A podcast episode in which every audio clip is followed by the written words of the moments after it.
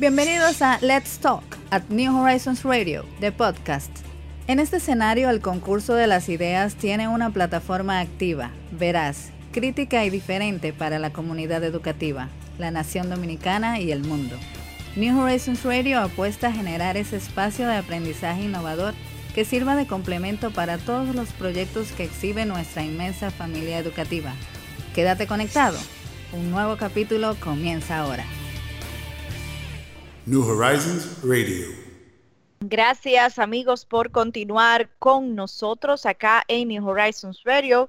Bueno, pues estamos en directo nosotros por esta Neón 89.3 y tenemos que conversar necesariamente de lo que está sucediendo en temas laborales. Ya hemos en otros momentos tocado el tema desde otras perspectivas, pero justamente eh, hay una realidad latente mucha gente en programas del Estado, muchas empresas haciendo un esfuerzo extraordinario por sostener una nómina pública, una nómina eh, eh, laboral, incluso sin estar produciendo eh, lo que habitual el trabajo, ¿no? O sea, que produciendo la parte económica. Y bueno, pues, ¿qué tenemos que tener nosotros en cuenta desde ambos lados, tanto de la parte del empleador como de la parte del empleado, en este marco legal, financiero y, por qué no, hasta fiscal que presenta este nuevo escenario? Señor Garrido, demos la bienvenida a la señora Yudet Ramos.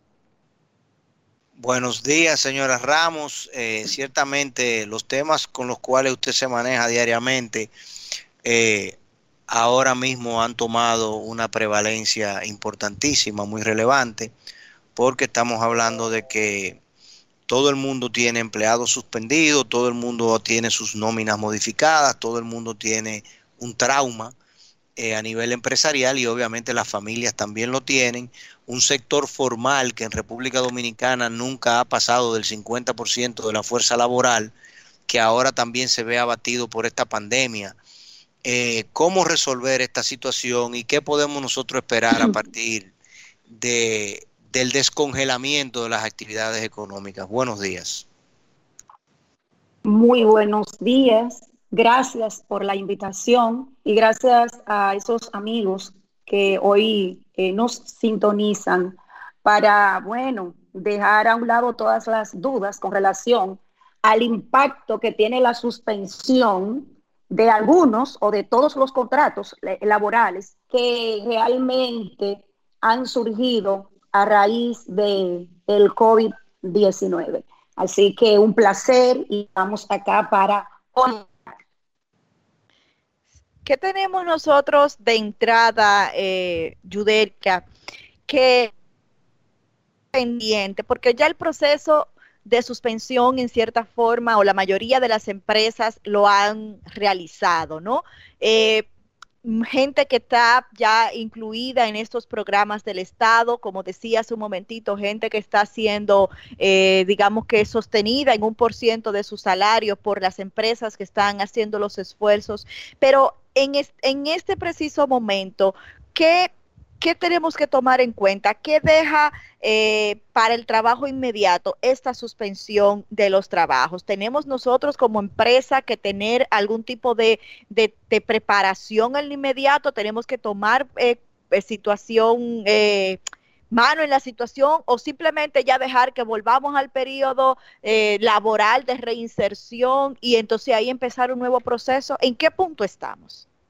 Eh, fíjense, nosotros estamos en, en dos puntos ahora mismo y es determinar si la empresa está acogida a fase 1 o a fase 2. Porque dependiendo de en qué etapa está la empresa, puede dar lugar a suspensión o a no suspensión. Recuerden que cuando el decreto 143 20 eh, es realmente, o sea, sale a la luz. Eso aproximadamente fue el día 2 de abril. Eh, vinieron ciertas medidas y es que el gobierno dominicano le iba a dar una ayuda a las empresas vía los empleados. O sea, los empleados están recibiendo una ayuda transitoria por dos meses, los meses de abril y mayo, y ese decreto lo que hacía era ordenar ciertas medidas para fase 1 y para fase 2. Ahora, las empresas, durante todo el proceso de cuarentena, llámese abril y mayo, si, eso si esto no se extiende, deben considerar lo siguiente. En fase 1, la empresa está acogida a una suspensión legal amparada en el artículo 50 de la ley 1692 y no debe suspender a los empleados que se encuentran dentro de ese DGT 9, que dio lugar a la suspensión legal, donde la empresa no tiene responsabilidad de pagar un salario ni el empleado de rendir una labor. Solo dar un aporte, como bien decía hace un momentito, de un copago, una ayuda que no es obligatoria, es una ayuda solidaria porque estamos ante una situación de que las empresas no están produciendo. Y si no están produciendo, es de ahí donde nace que el decreto 143-20 para los empleados que se encuentran suspendidos en un DGT 9 solo insta a que se le dé una ayuda, un copago, no lo obliga.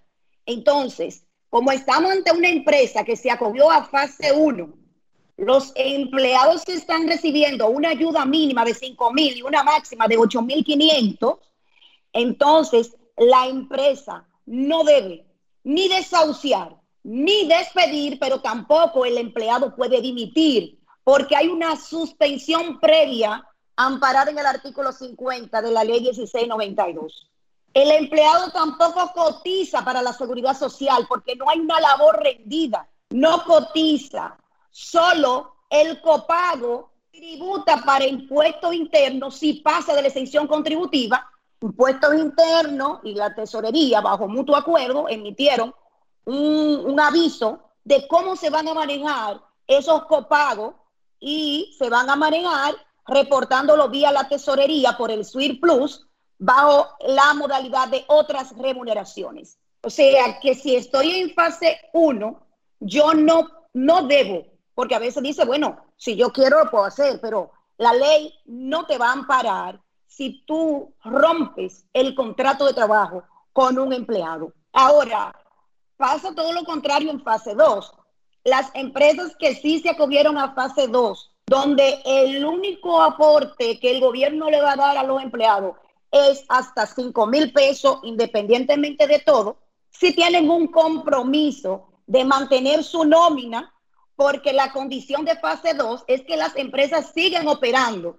Bueno, con menos operaciones por la situación en la que nos encontramos, pero siguen produciendo. Por eso la ayuda de los 5 mil pesos. Pero todo lo contrario a que en el decreto 143-20 el gobierno insta en fase 1, en fase 2 ordena y manda a que los empleados reciban su salario íntegro menos la deducción de los 5 mil pesos que ya recibió el empleado como un avance salario a la cuenta depositada ya por el Ministerio de Hacienda. En fase 2, la tesorería no se toca. Los empleados siguen cotizando, siguen aportando, tanto eh, el empresariado sigue aportando y a los empleados se le hace su retención normal. Y no se puede no se puede terminar, desvincular al empleado, aunque no hay un DGT 9, en fase 2 no hay DGT 9. No, la empresa no está amparada por el artículo 50 de la ley 1692, porque las labores siguen. Los empleados están bajo la subordinación, están rindiendo una labor y están cobrando un salario. Por ende, el decreto manda y ordena a que los empleados sigan normales todos y no se puede suspender siquiera un trabajador. Señor Garrido. Cuando tú dices que no se puede, cuando tú dices que no se puede suspender un trabajador, tú estás diciendo que cuando los trabajadores regresen a, a su trabajo normal, no pueden ser suspendidos o no pueden ser retirados de la empresa. Yo entiendo que si el trabajador regresa, digamos, el primero de junio, y ya no está dentro de fase y tú el día 10 de junio lo quieres despedir, tú no tienes ningún problema siempre y cuando pagues las prestaciones, lo que le corresponde, ¿sí o no? Así es, señor Garrido. Estamos hablando durante lo que es el periodo de cuarentena. Llámese Ah, abril y mayo, y lo especifiqué al inicio, estamos viendo dos etapas. Durante y luego viene la otra etapa, señor Garrido, y es después. Claro, después, después serán, pues, el gobierno debe realmente emitir un decreto donde nos va a decir a nosotros, los empresarios, cómo vamos a manejar, ¿verdad? Eh, bajo qué proceso, qué protocolo de higiene y seguridad y bajo cuáles medidas de turnos, de nuevos turnos, vamos a manejar ese personal que tenemos. Pero durante, eh, es a lo que me he hecho eh, realmente, he hecho referencia, durante, ya luego vamos en un ratito a pasar, después, después, aspectos financieros, aspectos económicos, aspectos de higiene y seguridad que deben considerarse porque aquí va a cambiar todo. Teletrabajo, aquí va a cambiar todo. O sea, aquí van a, aquí vamos a adoptar nuevas, nuevas modalidades de contratos laborales que no están todavía en nuestra ley el 1692 y que realmente son un hecho, son un hecho. La forma de, de, de pagar es legal disminuir el salario, no es legal los nuevos turnos, eh, todo eso es después de COVID o después de cuarentena, porque COVID vamos a tener para rato, ¿no? Sí, definitivamente. Y estos, estos empleados que están eh, suspendidos, eh, ¿qué deben esperar? El, pudiera eh, a partir del, de que concluya este mes de mayo presentarse un nuevo escenario, pero entonces, ¿cómo, cómo la empresa cómo los reintegra, qué sucedería, cuál sería este protocolo que deben agotar de parte y parte entonces para esta eh, reintegración a las labores. Mira, ya entramos ahí en la parte de luego de la cuarentena. Eh, luego de la cuarentena, yo como asesora legal y financiera, le recomiendo a las empresas analizar, analizar. ¿Por qué? Porque ya nosotros tenemos estudios, realmente eh, eh, desde mi firma lo hemos hecho, de que las empresas, pocas van a alcanzar el 30% del 100% que estaban produciendo antes de este impacto que vamos a tener del COVID. O sea, el, el hablar de un 20% de ingreso para soportar un 100% de costos y gastos fijos que vamos a tener, entre ellos la TCS, el Infoté, y eh, entre ellos la que es la nómina, eh, luz. O sea, estamos hablando de que las empresas van a tener que reestructurar y muchos empleados van a ser realmente, como dice el señor Garrido, van a ser desvinculados. Mucha ruptura de contrato, eh, donde el Estado dominicano debe realmente trabajar, yo digo que duro, para, para incentivar a las empresas a que permanezcan bajo eh, línea de crédito, o sea, eh, los mismos encajes legales, tratar de que sean más, eh, de que sean más ágiles y de que puedan aportar realmente a que las empresas sigan operando. Porque hay empresas que luego Estamos hablando del primero de junio, ¿verdad? Donde se terminan muchas suspensiones y todo va a depender de la aprobación de, eh, la petición que está haciendo el presidente de los 25 días para extender esto, este estado de emergencia. Pero luego se van a dar cancelaciones, desvinculaciones de contratos laborales. Se va a dar más DGT 9 o sea, las empresas eh, van amparándose en las leyes, solicitar al ministerio que le permita reintegrar a algunos empleados con un DGT-12 y, que, y también seguir con un nuevo DGT-9 empleado suspendido. Muchos empleados que no tienen tres meses cumplidos, que no tienen un año, son los empleados que están más, eh, yo digo que propensos a quedarse sin trabajo porque son los que se van a evaluar primero. Y también va a venir y debe, debe hacerse, aclaro, bajo acuerdo con los empleados y es la disminución del horario de trabajo, porque no es legal disminuir el horario de trabajo bajo un mutuo acuerdo que no esté amparado bajo los lineamientos de la ley laboral. Pero estamos ante la realidad que para suspender o desvincular contrato es mejor llegar a acuerdos que los empleados mantengan su, su puesto de trabajo, echar para adelante las empresas, pero con acuerdos. O sea, menos horas de trabajo, que es lo que va a venir dentro del, dentro del protocolo, para poder mantener lo que es el distanciamiento y no eh, eh, contaminar a, a, todo el personal. Y es que un turno vayan algunos días y otro otros días, para que todos no nos contaminemos al mismo tiempo. Son medidas que realmente nosotros a nuestros clientes le estamos sugiriendo para poder palear un poco la situación financiera y económica que nos viene encima. Es una realidad que los gastos fijos no se van a poder soportar con un 20 o un 30% de lo que realmente van a recibir las empresas después. Esto, el año completo podemos estar seguros de que nuestra economía internamente y, parte del, del 2021 van a ser afectadas grandemente por esta situación. La gente tiene miedo, eh, hay muchas empresas que ya están pensando en llenar su DGT1 para suspender definitivamente las operaciones. Eh, o sea que, ¿qué podemos hacer?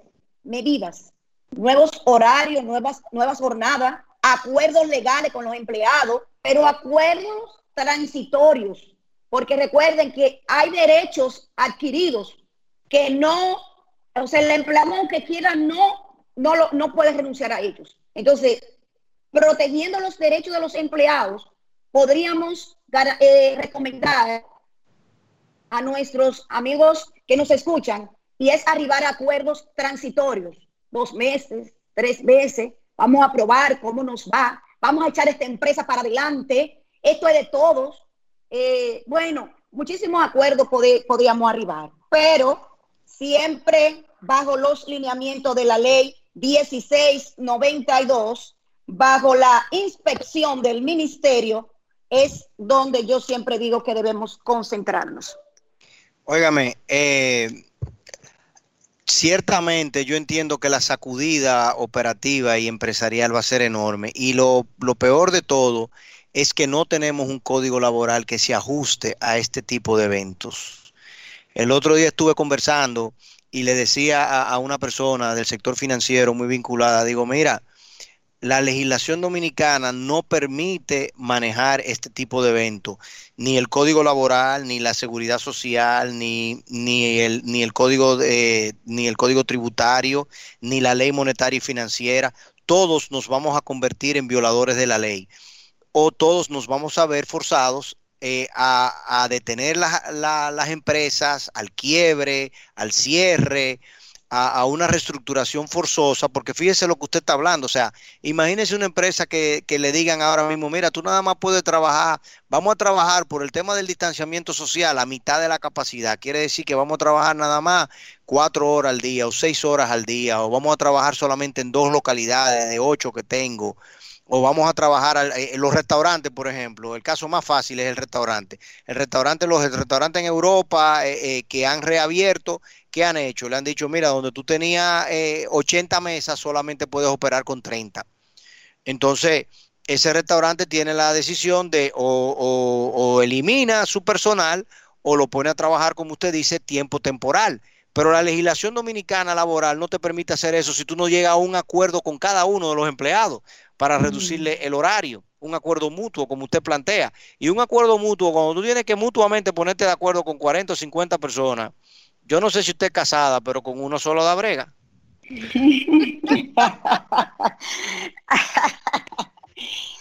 Garrido. Entiende. Mire, déjeme decirle, déjeme decirle algo, totalmente de acuerdo. Y yo eh, soy una de las que de verdad de manera activa eh, me he mantenido y, bueno, muchas personas me conocen. tenemos un código laboral débil, antiguo, que urgentemente debe dar, eh, eh, o sea, debe reestructurarse, debe modificarse. ¿Por qué? Porque el código laboral a nosotros nos tiene frenado un seguro por desempleo amparado en la ley 80. Ay, qué llamada, ay, qué llamada, ay, ay, qué llamada. Oye, ay, qué llamada. Porque nosotros estamos, mire, a mí muchas personas. Y el seguro por desempleo, eso está en la ley de seguridad social, que a los seis meses de implementada tenía que estar el seguro por desempleo. Pero los sindicalistas y los empresarios tienen eso parado en este país. Los empresarios por pusilánime y los sindicalistas por extorsionadores. Pero no, vámonos más lejos todavía. Nosotros, que es un tema muy debatido, realmente yo he salido en, ciertos programas televisivos y con ustedes estoy ahora, que realmente me siento muy honrada de estar eh, eh, conversando con ustedes. Eh, y déjenme decirle que otros me han llamado porque quieren tocar el tema solo de la, de la parte de lo que la AFP. Yo digo, es un tema largo que pica y se extiende, que debió evitarse el Estado Dominicano ante una ley 8701 que entró en vigencia en el 2002 y en el 2003 entra lo que es la AFP y la ley dice claro que ya a los 10 años de implementarse, la 8701, debió estar gradualmente ya, eh, eh, eh, ¿cómo le digo? Ejecutándose. A 10 años. ellos van a esperar a que se retire la primera persona que cumpla los 20 años en el 2023. Pero yo siempre he dicho, el asunto de la AFP es un arma de doble filo, señores. ¿Por qué? Porque el mismo dinero mío que me van a dar. Y ante un estado de emergencia en el que se, en el que se encuentra el país, es al mismo estado, valga la redundancia, que le compete salir hacia adelante, buscar fondos, hacer frente a esta realidad que estamos viviendo, que están viviendo muchas personas de casos recursos. Pero quizá eso lo puedo entender yo, lo podría entender muchísimos amigos que nos escuchan, pero el que usted me devuelva mi propio dinero, el que yo he aportado con tanto sacrificio como empresaria y le he retenido a mi empleado de igual manera, y que ante un estado de emergencia que está eh, estipulado en nuestra constitución, que quien tiene que dar la cara, quien tiene que subsidiar, quien tiene que mantener a las personas que están ahora mismo en un DGT9 es el Estado Dominicano, el hablar de AFP es un tema de dos horas, es un tema de, entenderse. Pero lo que sí yo quiero que quede claro, yo sé que muchas personas nos están escuchando, es que el código laboral debe ser modificado urgentemente para eso, que eso es lo que yo entiendo. Pueda mantener los derechos adquiridos de cesantía de todos los trabajadores y le dé lugar al seguro por desempleo que está en la ley 8701. Aquí no se han atrevido, no hay, eh, eh, lo, yo siempre le llamo a eso, que no le llaman, no hay legitimidad política para hacer las cosas y lamentablemente eh, nadie se ha atrevido a ponerle el cascabel al gato y ya ahora nos tomó esta pandemia de por medio. La ley, el código laboral debió haber sido reformado hace años, tal y como usted indica para que la cesantía, los derechos adquiridos, los derechos adquiridos según la ley de seguridad social era hasta el 2003. Entonces, de, ahí, de ahí en adelante tenía que entrar el seguro por desempleo. O sea, ya tenemos casi 20 años de nuevos derechos adquiridos que no se suponía que debieron estar allí, porque se supone que para eso estaba el seguro de desempleo, de acuerdo a la ley de seguridad social. Y la ley de seguridad social tiene otros tantos huecos que están aprovechando las AFP para no otorgarle las pensiones a, los trabajadores y no otorgarle los derechos, que esa es otra discusión, pero con esta ahora mismo, ahora mismo casi que el Congreso debería de, de manera eh, eh, de emergencia reunirse, porque el código laboral no nos va a permitir a ninguno ajustarnos a lo que tenemos que hacer a partir del primero de junio. Sí. ¿Y eh, qué va a suceder? ¿Y qué va a suceder a partir del primero de junio?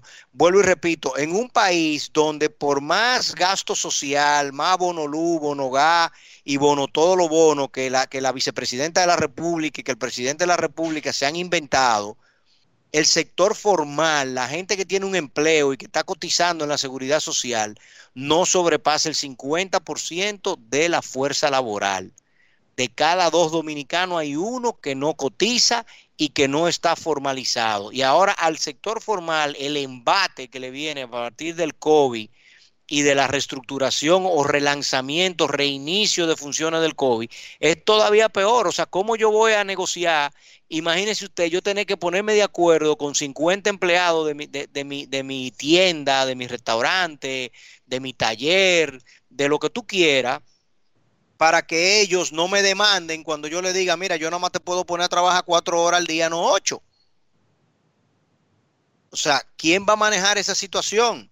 Y vamos a seguir tapándonos y, creyendo que no, que un código laboral que fue hecho en el año 1992, que vino a sustituir una ley que era de cuando Trujillo, o sea, que vino a ajustar 50 años de problema, pero que ya tiene 30 de retraso, y que en ningún momento tomó en cuenta una situación tan anormal y tan, y tan eh, eh, coyuntural y, y de tantas transformaciones estructurales como la que se está presentando ahora mismo. Entonces yo no entiendo cómo el Congreso se puede reunir para aprobarle rápidamente estado de emergencia y nadie le ha dicho, señores, pero miren, ¿qué vamos a hacer con este código laboral? ¿Qué, vamos, qué va a pasar a partir del primero de junio? ¿Cómo que vamos a hacer esto? Eso. Porque la empresa no tiene, las empresas no tienen ninguna suficiente ingreso para pagar el pasivo laboral. Aquí ninguna empresa lo tiene. Todas están quebradas si, si tenemos que contabilizar eso. Entonces, ¿cómo vamos a manejarnos? O sea, ¿qué va a pasar? Vamos a decirle a la gente, bueno, vete al Ministerio de Trabajo y demanda, que cuando en el Ministerio de Trabajo hayan 50 mil demandas, vamos a ver qué pasa. Claro, no, y sobre todo los tribunales. No van a dar abasto. Que también están cerrados. O sea, están cerrados. O sea, lo que, lo que aquí realmente nosotros que somos portavoces, que somos la voz de muchos que no pueden eh, hablar como lo estamos haciendo nosotros, es eh, decirle a nuestros legisladores que se hace urgente, urgente realmente la modificación, porque la reforma del código está, tiene años ahí, ustedes lo saben, es realmente eh, asunto, es medición de intereses lo que está ahora mismo de por medio. Eh, los sindicalistas, que, pues, que, lo, que el gobierno, eh, o sea, es un acuerdo que debe realmente ya concretizarse. Debe ser un hecho la promulgación de la nueva legislación laboral. De lo contrario, no va a ser el COVID que va a hacer desaparecer las empresas, van a ser las demandas laborales. porque porque un, pasivo, un pasivo laboral que no lo van a poder enfrentar. Correcto. Es insostenible. Y financieramente hablando es insostenible. Le vamos a decir a nuestros clientes que vayan a tomar una línea de crédito o un préstamo para que paguen un pasivo laboral, que se puede frenar con, una con la promulgación de la reforma que tenemos desde hace años ahí paralizada. Es urgente, o sea, están, eh, están ayudando a las empresas con los encajes legales, están promoviendo protocolos de higiene y seguridad para que volvamos a trabajar pero una empresa va a aguantar cinco demandas laborales. No la va a aguantar. O sea, trabajar en la prevención de demandas laborales sin una nueva reforma es imposible. Imposible. Ay, Dios mío. Paquetito en los últimos minutos de este New Horizons Radio. I think you have a few quotes. you have a lot of quotes you can take from here. Eh, doña bueno. yo, yo, yo, no sé ni cómo decirle. Esto, esto que yo no entiendo, o sea, honestamente, estamos sencillamente viendo los días pasar y nada actuar. Bueno, con Yudelka tenemos definitivamente, este tiene que, dentro de todo lo que está haciendo, sacarnos un huequito a Yudelka más adelante, porque este tema hay que seguirlo desmenuzando, no solo por, el, por la hora, sino justamente por ese después, esto que tenemos que seguir eh, conversando y teniendo sobre la mesa e evidenciando estas situaciones que usted ha señalado en estos últimos minutos. Lamentablemente se nos ha agotado el tiempo de esta entrega del día de hoy. Nos queda agradecerles el esfuerzo de estar ahí con nosotros y bueno, pues invitarle a que mañana nos reencontremos a las 11, señor Garrido. New Horizons Radio.